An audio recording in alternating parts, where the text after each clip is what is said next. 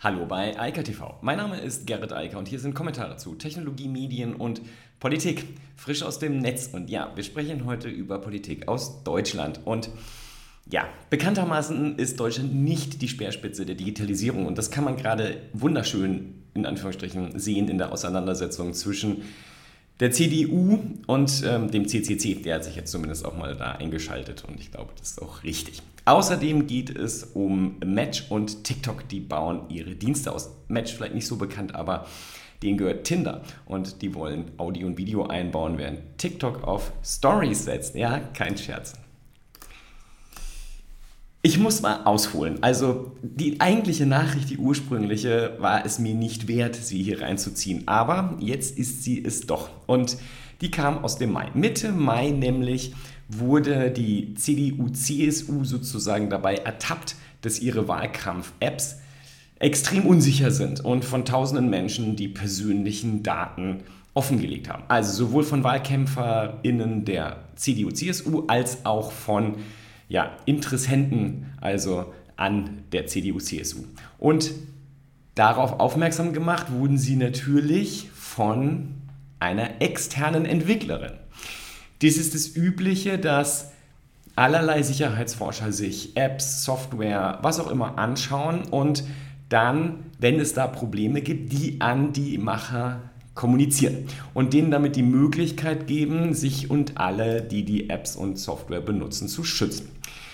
Genau das ist hier auch passiert und die CDU, also genau gesagt die CDU Connect, das Team hat sich auch bedankt bei Lilith Wittmann und gesagt, vielen lieben Dank, uns darauf hingewiesen zu haben. Die App wurde dann runtergenommen, genauer gesagt vor allem auch die Datenbank, damit halt eben niemand darauf Zugriff hat. Und das läuft halt so, Erst wird der Ersteller informiert, danach geht man an die Öffentlichkeit und sagt, so sah das aus, aber zum Glück ist jetzt alles wieder sicher.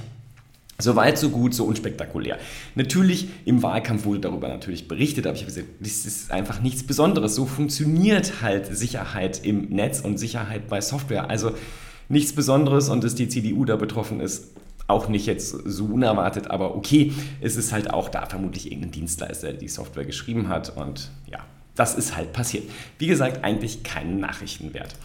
Aber dann passierte Folgendes. Anstatt sich also einfach weiterhin dankbar zu zeigen, hat man die Frau äh, Wittmann dann lieber mal mit angezeigt. Also, man hat Strafanzeige gestellt und zwar nicht nur gegen Unbekannt, also äh, für den Fall, dass dort jemand äh, vielleicht das genutzt hat und Daten benutzt hat, die er nicht hätte benutzen dürfen, sondern explizit gegen die Sicherheitsforscherin, die darauf hingewiesen hatte. Und das ist natürlich ein krasses Missverständnis dessen, wie Sicherheit im Netz und bei Software hergestellt wird. Denn diejenigen, die einen darauf aufmerksam machen, dass man ein Sicherheitsproblem hat, dann hinterher strafrechtlich belangen zu wollen, das ist halt ziemlich idiotisch, um das mal vorsichtig auszudrücken. Und das ist noch eigentlich freundlich.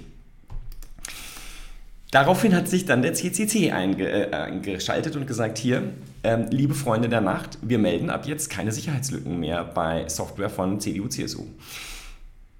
Was also die CDU jetzt erreicht hat, ist, dass diejenigen in Deutschland, und der CCC ist ja nur eine Vereinigung von sehr vielen, äh, die sich mit dem Thema Sicherheit, Privatsphäre und Datenschutz im Netz so beschäftigen und bei Software, angelegt hat und von ausgerechnet von denen, die wissen, wie das funktioniert, zukünftig nicht mehr darauf hingewiesen werden, wenn sie Sicherheitsprobleme haben, weil man jetzt Angst hat, dann eine Anzeige zu kassieren.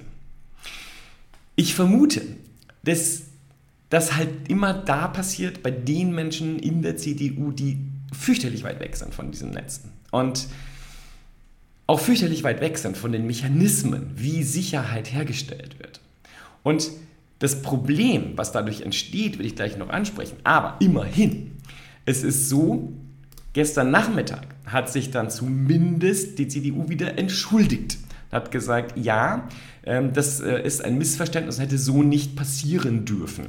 Der Stefan Henneweg hat dann gesagt, ja, hat auch mit der Frau Wittmann telefoniert und nochmal klargestellt, dass sie den anderen Vorgängen da die äh, zur Strafe gestellt wurde, nichts zu tun hat und dass die Nennung des Namens ein Fehler war. Ja, passieren hätte das aber trotzdem nicht dürfen. Und das zeigt halt auch die Diskrepanz. Natürlich gibt es in der CDU einige wenige, die ein bisschen Ahnung haben von dem, was sie da tun. Aber es gibt halt eine überwiegende Mehrheit in der CDU und CSU, die bis heute, also nach 25 Jahren Web, nach 50 Jahren Computerisierung der Gesellschaft und dem Internet, nicht wissen, wie Sicherheit hergestellt wird. Und nur so lassen sich auch andere Vorgänge erklären. Andere Vorgänge, die uns alle betreffen. Staatstrojaner. Einfach ein Angriff auf die Sicherheit von uns allen, also von jedermann, inklusive den CDU-Mitgliedern und CSU-Mitgliedern. Natürlich der Wirtschaft, natürlich der Gesellschaft, natürlich von jedem Einzelnen. Nur so lassen sich Sachen erklären wie das NetzDG. Absolute Inkompetenz, Unwissenheit und Ignoranz, wie Sicherheit in einer digitalisierten Wissensgesellschaft hergestellt wird. Nicht indem man die Menschen überwacht mit Vorratsdatenspeicherung und ähnlichen Sachen, sondern indem man dafür sorgt, dass die, die Experten sind für Sicherheit mit Software und dem Netz, dafür sorgen, dass Sicherheitslücken geschlossen werden. Eigentlich wäre das ja die Aufgabe, ich habe das schon ein paar Mal hier gesagt, für Sicherheitsbehörden. Also der BND, der sollte keine Staatstrojaner betreiben, sondern genau das Gegenteil. Der sollte dafür sorgen, dass die überhaupt nicht da sind und dass sie, wenn andere Länder, andere Unternehmen das gegen Deutsche einsetzen, dass das auffliegt und unterbunden wird. Das wäre die Aufgabe von Sicherheitsbehörden. Die müssten die Aufgabe des CCC übernehmen. Das können sie aber offensichtlich gar nicht. Sie haben gar nicht die Kompetenz. Und in den Parteien sieht es offensichtlich noch viel schlimmer aus. Und das sind dann die gleichen, die über solche Gesetze entscheiden ohne zu wissen, wie das mit dieser Sicherheit in einem Netz eigentlich funktionieren kann. Und deshalb ist es ein Thema. Und deshalb ist das hier eine Katastrophe. Und deshalb ist es wichtig, darüber zu sprechen. Und diese Entschuldigung reicht halt nicht. Denn die kommt ja jetzt wieder aus dieser kleinen, offensichtlich mikrobisch kleinen IT-Sektion, die es da bei der CDU gibt. Weil sonst hätte niemand die Entdeckerin des Problems angezeigt. Das hätte nicht passieren dürfen.